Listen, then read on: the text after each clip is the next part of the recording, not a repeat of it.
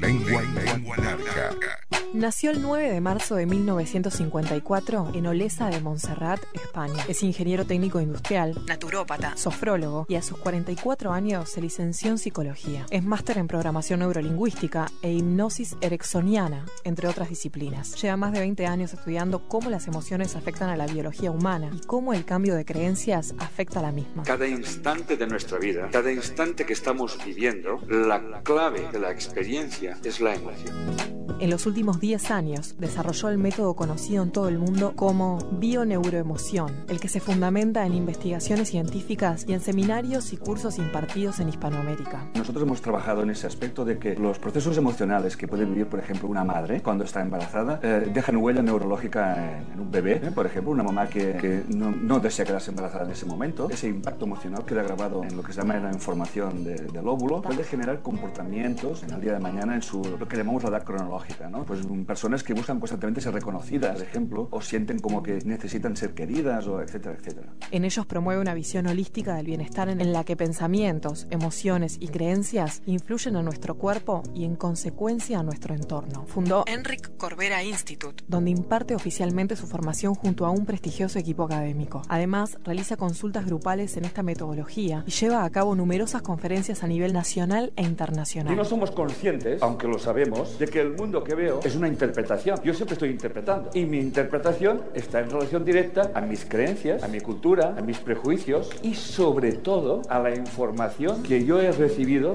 de mis ancestros. Fue nombrado embajador de la paz por la Fundación Mil Milenios de Paz en el Honorable Senado de la Nación Argentina, donde se le entregó la bandera de la paz. Lengua larga. Enric Corbera. La entrevista.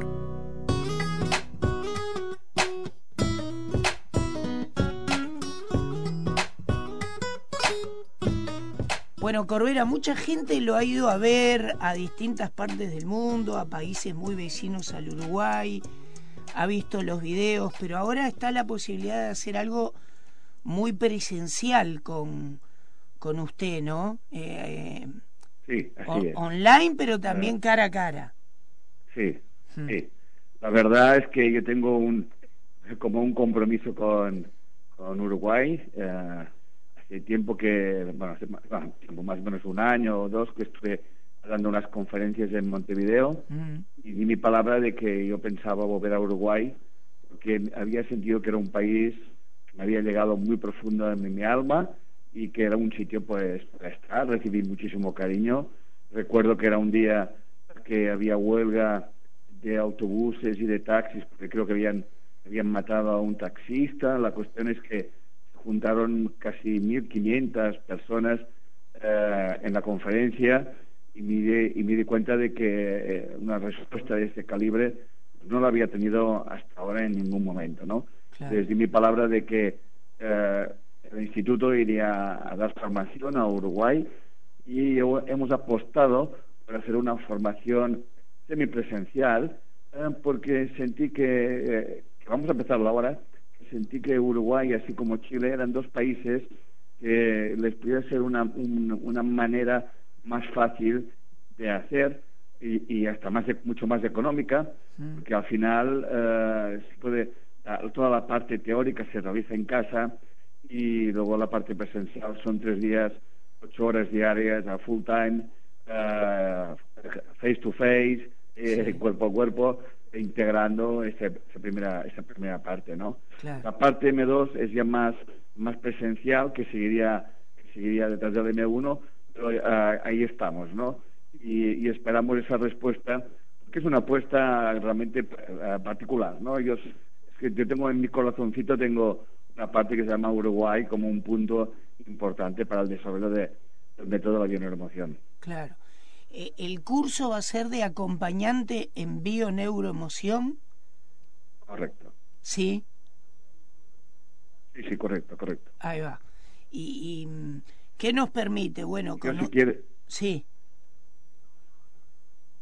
Sí, y yo sí, si, si me permites, Gustavo, puedo hacer cuatro ideas de básicamente cómo funciona el curso. Mm. Se llama acompañante en mi remoción, es un método, es un método humanista, no es un, no, tiene el concepto de terapia ni muchísimo menos, Mm. por tanto no formamos terapeutas. Eh, es un método donde el objetivo principal es, es bienestar emocional eh, como consecuencia de, de sanar la percepción, comprendiendo que la percepción siempre estamos interpretando aquello que vemos y que en realidad eh, nos, nos hemos de preguntarnos a nosotros mismos cuáles son eh, esos, esos factores, esos programas, esos, esos tabús, esos prejuicios, esas creencias que de alguna forma nos estamos poniendo de manifiesto en la percepción y que nos lleva a un estado de, de falta de paz interior, de, de, sacrificio, de sufrimiento, un estado que realmente es, lo consideramos como muy tóxico. Y una emoción es un camino, eh, encontrar ese equilibrio emocional, aprender a gestionar esas emociones y que obviamente la persona que termina toda la formación es una persona que puede acompañar a otras personas a encontrar ese camino que es particular, ese sendero que es particular, eh, con una coherencia y es como un viaje de una mente dual a una mente no dual, ¿no? Es comprender que en realidad todo lo que nos rodea tiene que ver con nosotros y que si tiene que haber algún cambio, ese cambio tiene que estar en uno mismo y no esperar que cambien los demás. Claro. La esencia es esto, Gustavo. Sí, sí. La formación. Perfecto.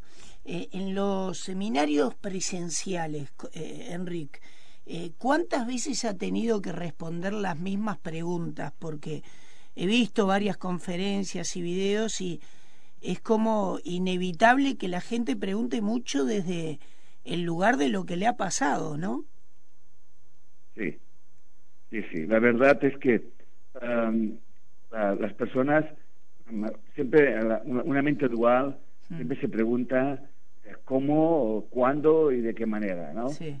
Y claro, cuando yo pregunto cómo liberarme de algo, cómo cambiar mi vida, es como que esto, estoy parafraseando a Ken Wilber, es como si este cómo estuviera, estuviera fuera de mí, ¿no? Mm. Cuando en realidad la bioneuroemoción lo que enseña es a empoderar a la gente y que, y que aproveche la percepción de, del mundo como una pantalla, como un método de autoindagación, ¿no? Esas preguntas, como me decías muy bien, Gustavo, me las hacen en, en todos los cursos presenciales, porque precisamente la gente viene, muchos vienen como a, a solucionar sus problemas particulares, como si hubiera una varita mágica eh, externa que solucionase todo eso. Y eso realmente no es así. Claro. Uh, ese sendero que te hablaba antes es particular, eh, tiene que ver con la propia idiosincrasia de cada persona, tiene que ver con esa información inconsciente, individual y familiar que todos llevamos, y al final uno tiene que encontrar la manera de, de trascender esa, vamos a llamarle, esa parte incómoda, esa disonancia, esta, este síntoma incómodo, y, y realmente la bioemoción, pues es un método humanista, ¿no? Porque está al servicio de todo el mundo, de todas las ciencias y de todas las metodologías. Claro. Eh, ¿y cuál fue ese paso, como ese quiebre o ese motivo que lo llevó a ser eh, sí. ingeniero? Muy, muy, buena pregunta, Gustavo. Industri sí. Muy buena pregunta. Una pregunta que no, no siempre me la hacen, ¿no? Aunque sí que me la han hecho muchas veces, pero no siempre. Uh, mira, todo eso parte de, como todo método, como tú sabrás uh, muy bien, todo método tiene una base filosófica y una base metafísica, ¿no? Sí. Porque un método que no tenga esa base es un método que no va a durar ni se va a transformar. Por lo tanto, es un método de crecimiento interior, de, es una, es, no hay un objetivo definido. Al final, cada uno llega donde quiera estar, ¿no? Yo empecé con esto, con ese curso que todo el mundo conoce, que es, el, bueno, todo el mundo, muchísima gente, que es sí. un curso de milagros.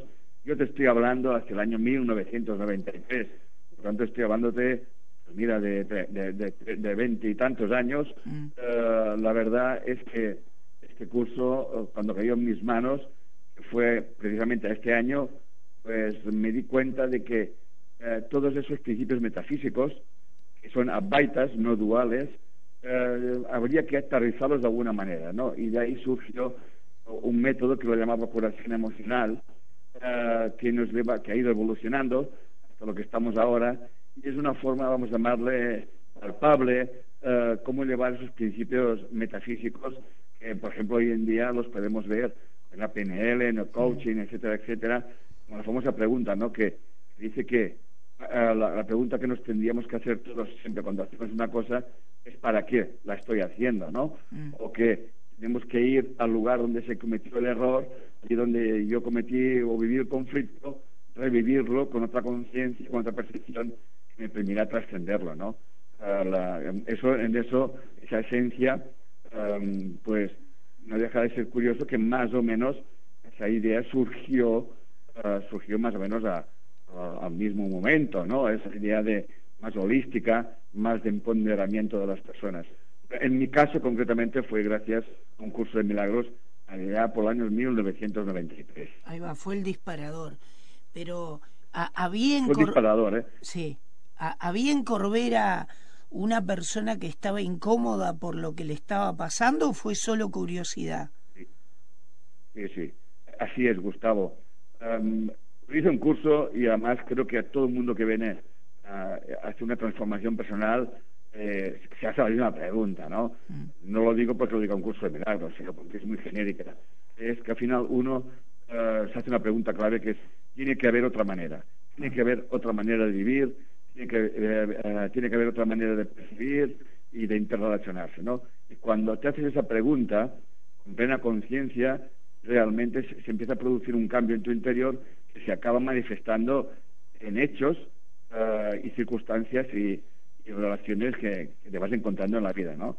Al final, este es el sendero que te vas encontrando, primero sin darte cuenta de que lo estás creando tú, y al final, tomando plena conciencia, que lo que te vas a encontrar en el camino, si hay un hacedor, es la conciencia, obviamente, pero tú, eh, tu vibración, tu forma de ver y entender el mundo determinará las vivencias y las experiencias que te presentan, ¿no? Es el poder de decidir siempre, esto es algo fundamental, decidir desde la coherencia interior y no decidir a la expensas de los demás de que cambien o que llueva o en vez de hacer sol. O sea, son cosas que eso no funciona así. Claro. Eh, Enrique, voy a, voy a separar para la pregunta, pero está todo junto, ¿no? Eh, ¿Qué es más importante para las emociones, el cerebro o el corazón? Bien, eh, el cerebro eh, para mí es una, es una interfaz de, de, realmente de gestionar, ¿no? O sea, mm, el cerebro debería ser el sustrato biológico donde las emociones se pueden expresar yo siento, y no, y no soy yo que lo digan, lo han dicho muchísimos otros grandes autores, eh, siento que la emoción es el lenguaje del universo, ¿no? Mm. si no hay emoción, eh, si no hay emoción, no hay comunicación. Ah, por lo tanto, uno puede comunicar muy bien, pero en palabras y en ideas y en conceptos, pero si no hay emoción, realmente no llegará, eh, no llegarán esos conceptos. Es como si basa un robot, ¿no? Por lo tanto, la emoción forma de la, yo pienso que es la esencia de, que realmente nos une a todos los seres vivos.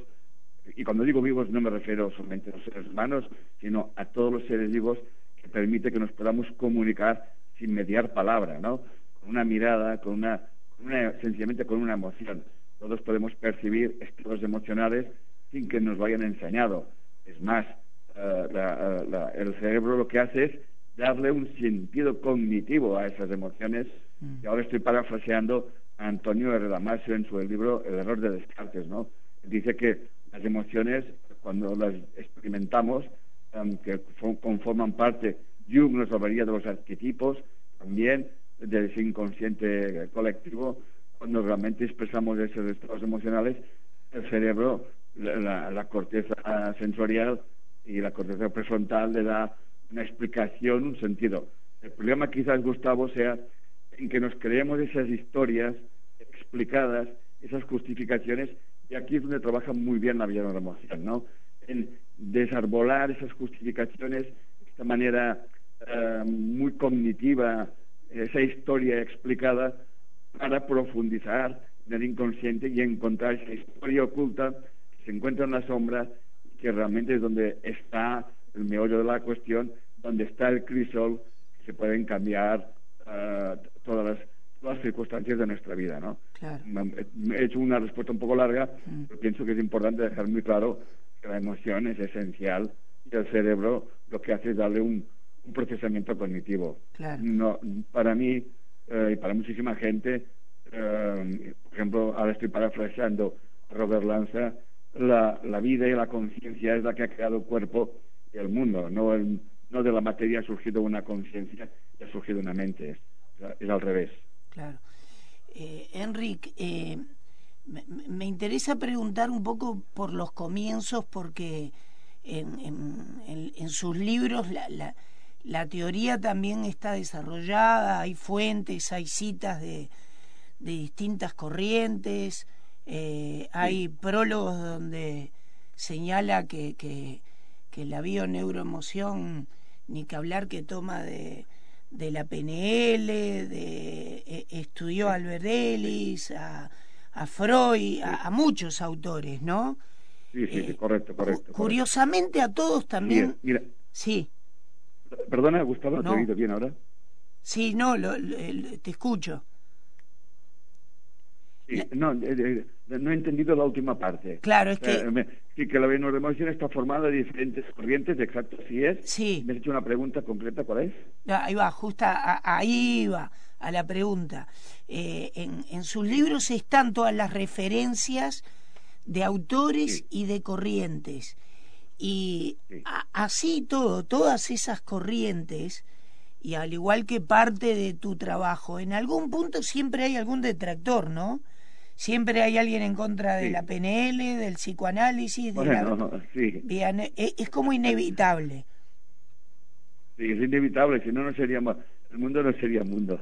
Ja, ahí va. Eh, eh, ¿En qué momento de tu vida tuviste que manejar esto con, con cierto cuidado, ¿no? Con cierta cautela, porque hubo una gran repercusión sobre lo que es la bioneuroemoción en el mundo. Está claro, está claro, la pregunta está clara.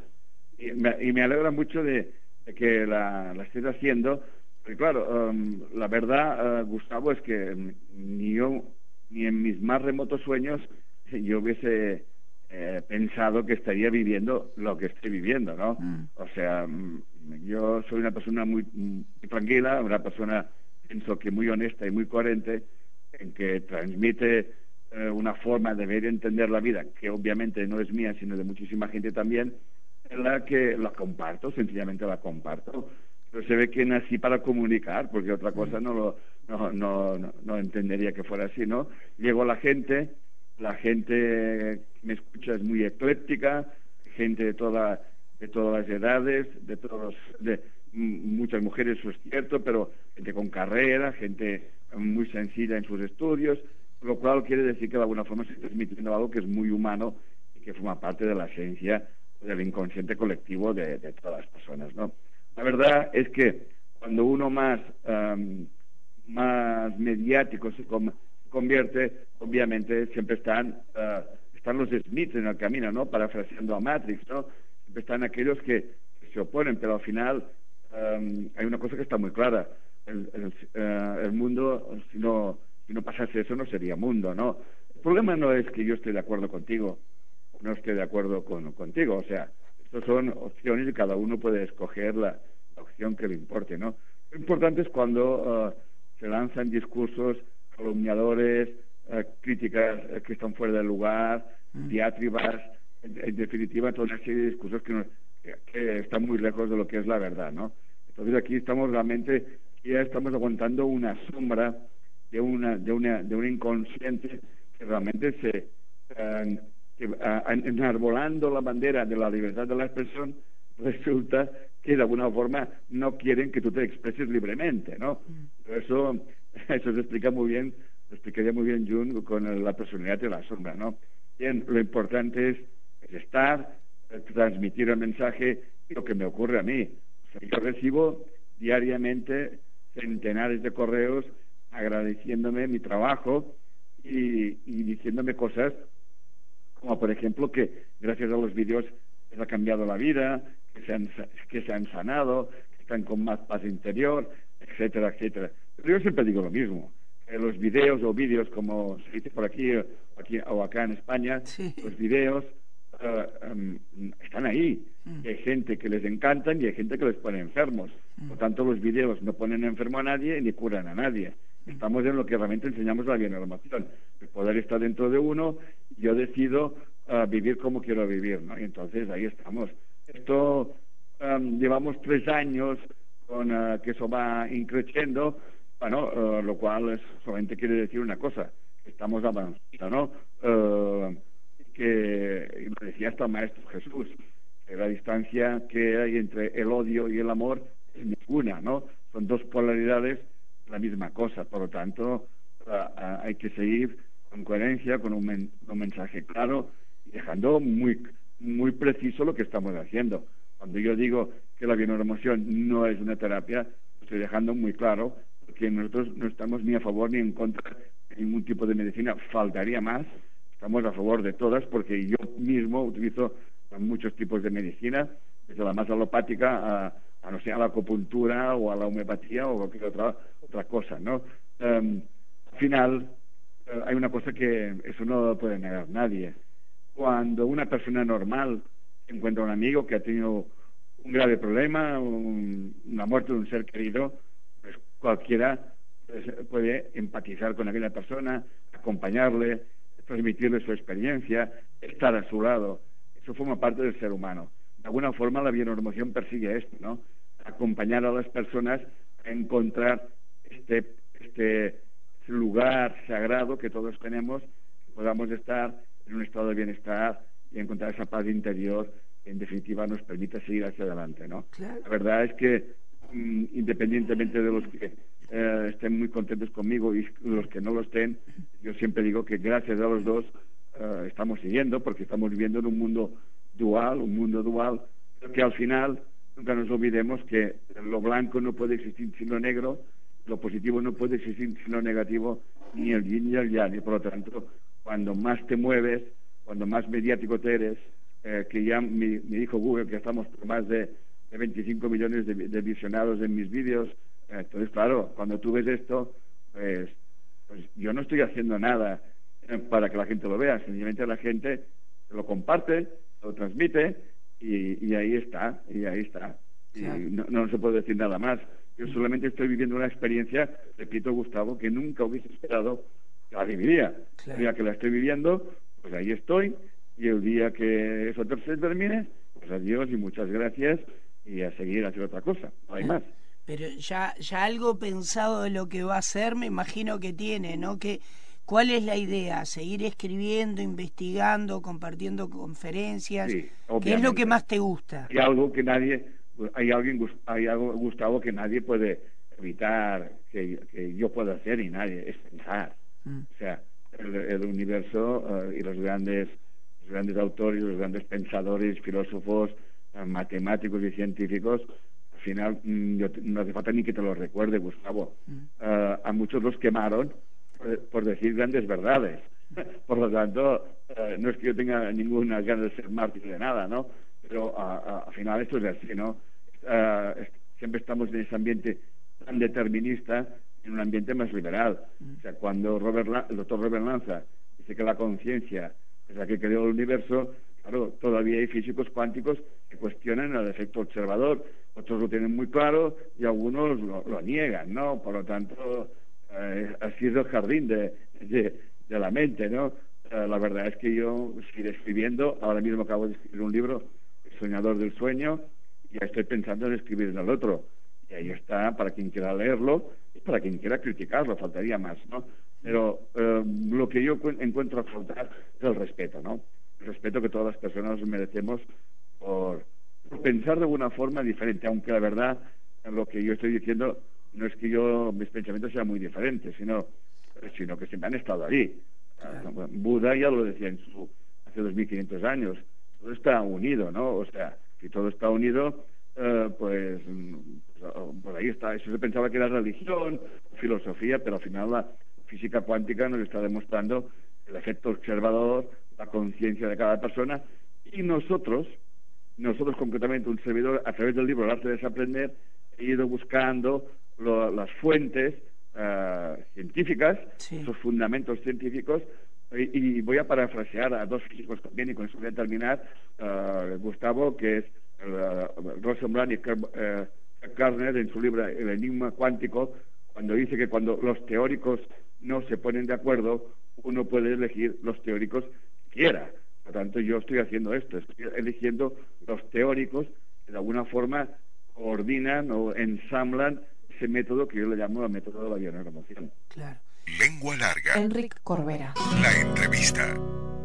Abre palabra. Motivos de conversación. Tiene 62 años. Se define como un investigador incansable en busca de la libertad emocional de las personas. Una cosa que realmente yo siempre he aspirado desde hace muchos años, desde muy joven, es la libertad. Pero yo no estoy hablando de la libertad a secas, estoy hablando de la libertad emocional. Y es aquí eh, donde realmente eh, voy indagando, voy estudiando, voy observando hasta qué punto el ser humano es libre emocionalmente. Y la verdad, la verdad, después de muchos años he llegado a la conclusión que el ser humano no tiene ni idea de lo que es la libertad emocional. Máster en programación neurolingüística e hipnosis ericksoniana, entre otras disciplinas, es también licenciado en psicología. Paralelamente, a título personal, imparte un curso de milagros, donde asegura que aprende y enseña un nuevo paradigma de conciencia que permite integrar las situaciones conflictivas sin sufrimientos, culpas ni miedos. Tienes que dejar de hablar y entonces, cuando menos te lo pienses, sabrás lo que tienes que hacer. A esto se llama tomar conciencia y cuando uno toma conciencia no pregunta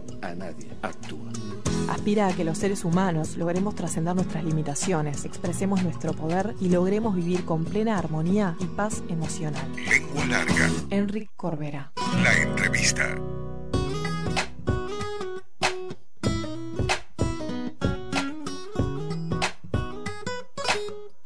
Sé que lo, lo- lo- lo has tenido que aclarar varias veces, pero me parece importante preguntarlo, ¿no? Eh, Sí. cu- ¿Cuándo, eh, po- porque además también da para polémicas, ¿no? ¿Cuándo es que se recomienda que la persona trabaje una, un buen tiempo o una cuarentena, se aísle de la familia eh, para, Sí. tra- para trabajar No, su silencio sí, sí. y el perdón? Sí, la, la verdad es que la bien emoción lo que persigue es un estado de comprensión que lleva a ese estado de paz interior, ¿no? Eso, eso se deriva automáticamente en que tú ya no esperas gustar a nadie ni esperas que los demás hagan nada para que tú seas feliz, por ejemplo, ¿no? Entonces, cuando hablamos de la cuarentena, mm, siempre tengo que explicarlo que la, ah, la cuarentena no es un acto conductual, sino Claro. una consecuencia de ese estado de conciencia. La persona necesita estar consigo misma, necesita un periodo de convalecencia eh, que permita que todo su sistema neurológico se rearme de nuevo, configure de nuevo, porque claro, ha hecho tal cambio de percepción, tal cambio de, tal cambio de conciencia, que las neuronas, pero eso es lo que estoy hablando, ya lo dicen grandes neurólogos, las neuronas cambian sus conexiones y eso necesita su estado de, silencio y de, de aislamiento, ¿no?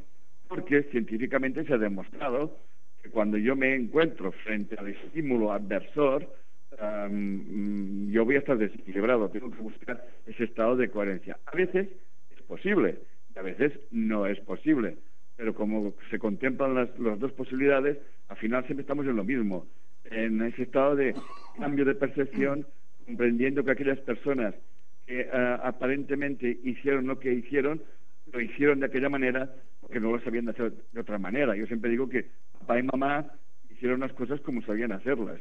Si no las hicieron de otra manera es porque no sabían, ¿no? Pero la gente lo confunde un poquito y se piensa que aislándote te vas a encontrar mejor. Y la verdad que la gente se aísla y se lleva el problema en el aislamiento y, y el problema sigue persistiendo. Por lo tanto, las personas al final, yo nunca recomiendo que la gente se aísle. Es al contrario, es la gente que me lo pide a mí.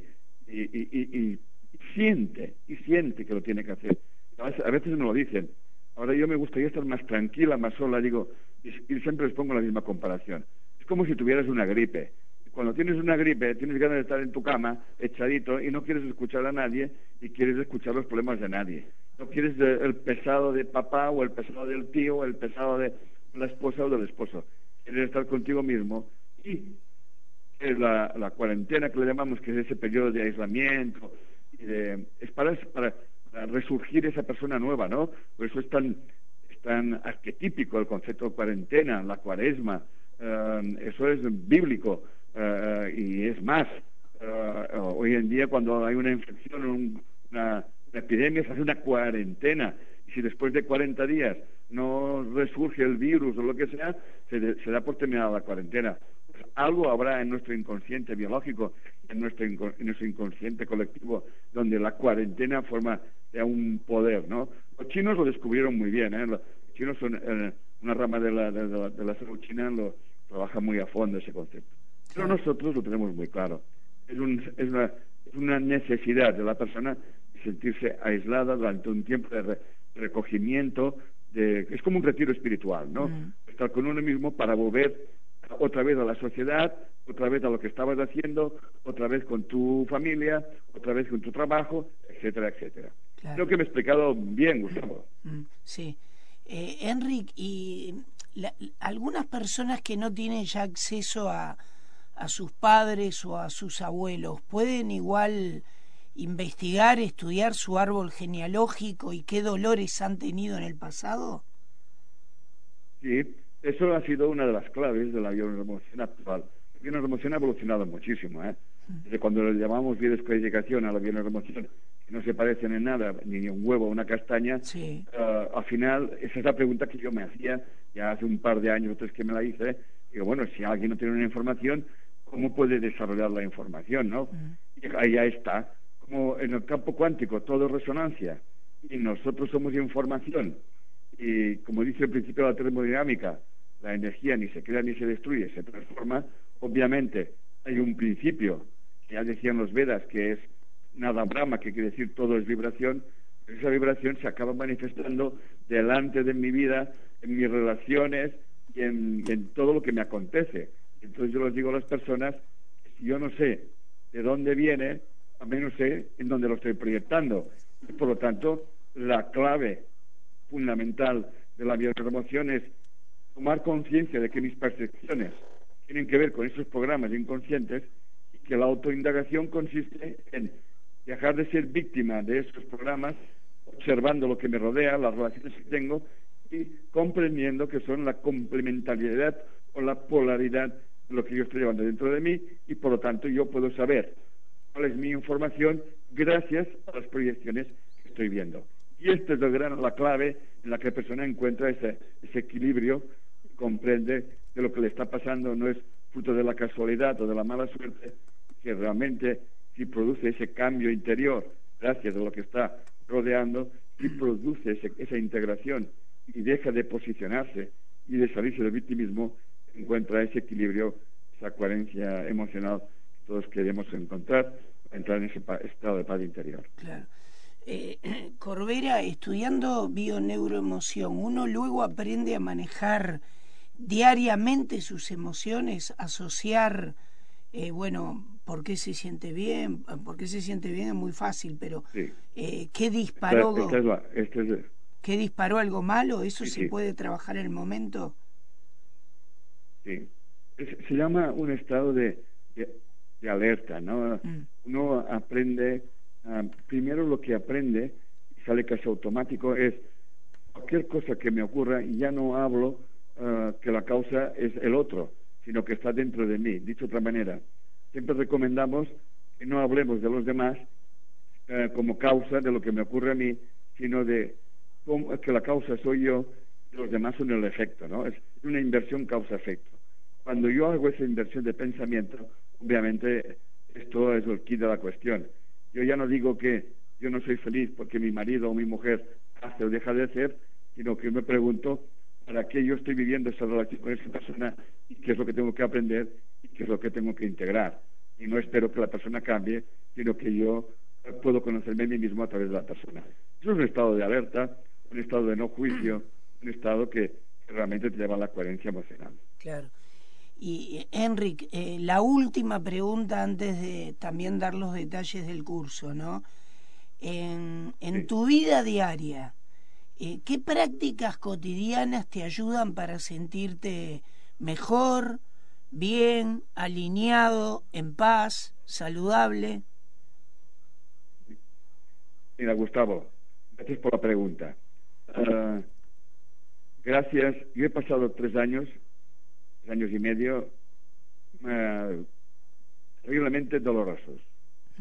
Ah, no he dejado de hacer mi vida no he dejado de escribir. Ah, alguien dijo que el dolor es inevitable, lo que el sufrimiento es una opción. Yo nunca he elegido el sufrimiento porque he aplicado en carne propia y en mente propia lo que yo estoy enseñando. De ahí mi fuerza emocional y de ahí la resonancia que la gente me rodea. Porque la gente no necesita creer, siente que esto es así. ¿no? Este estado me ha llevado a, a escribir un libro como es Yo soy tú, ¿eh? que es una consecuencia, o el libro que acaba de salir, El soñador del sueño, ¿no? Que básicamente los dos son mente advaita, ¿no? Donde ya no busca responsabilidades externas, sino uno mismo. De hecho, em, yo este, lo que siento es que toda, todas esas, vamos a llamarle, circunstancias eh, desagradables, eh, eh, las puedes utilizar para ser débil o sencillamente para hacerte fuerte. Serás fuerte en la medida que comprendas que lo que tienes que hacer es aplicar la comprensión y el perdón en el sentido de no te perdono porque tú eres bueno o yo soy bueno y tú malo, sino el perdón, no, que no hay nada que perdonar, ¿no? Y en realidad esas situaciones lo que te hacen es más fuerte, te hacen estar más en equilibrio, te hacen estar en una mente realmente eh, observando y dejando que las cosas sucedan, que sabes, al final todo tiene una razón de ser y todo se acaba colocando en su sitio y en su momento. Y eso te lleva a un estado de paz interior en definitiva la gente se piensa que estar en paz es estar contento. Estar en paz es saber lidiar con las polaridades que cada día se te presentan en tu vida. Es un saber estar. Al final eso se convierte en un hábito y lo haces como sin darte cuenta, ¿no? es como todo, ¿no? Vivimos en un mundo dual y uno tiene que habituarse a una forma de pensar y a una forma de actuar y de hacer, ¿no? Pero al final, yo siempre, cada día, bendigo todas las situaciones que he pasado, que me, me, están enseñando una maestría, ¿no? Y, estoy muy agradecido por todo, lo que me está sucediendo. Muchas cosas me gustan y muchas cosas no me gustan, pero mm, forma parte del mundo, como te decía antes, todo está perfecto. Claro estás mucho tiempo viajando, pero siempre tu zona de residencia es en España, ¿no? Bueno, sí, la residencia está en España, estoy en, San Cugat, cerca de Barcelona, y en esos, en esos años he atravesado el Atlántico más de 60 veces.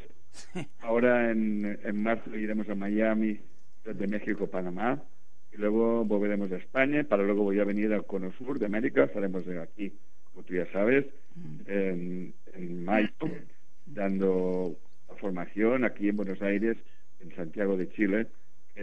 por cierto, es de cuando vengo a conocer, bueno, a mí me gusta estar en todas partes, ¿no? Los mexicanos les tengo un corazoncito también especial.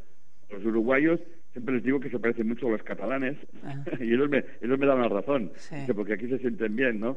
Y, y bueno, y, cada y el viajar te da una mente muy amplia, eh, te lleva una mente de, de no juicios, de, comprender, de buscar el para qué las personas actúan de esta manera, eh, buscar esos programas inconscientes.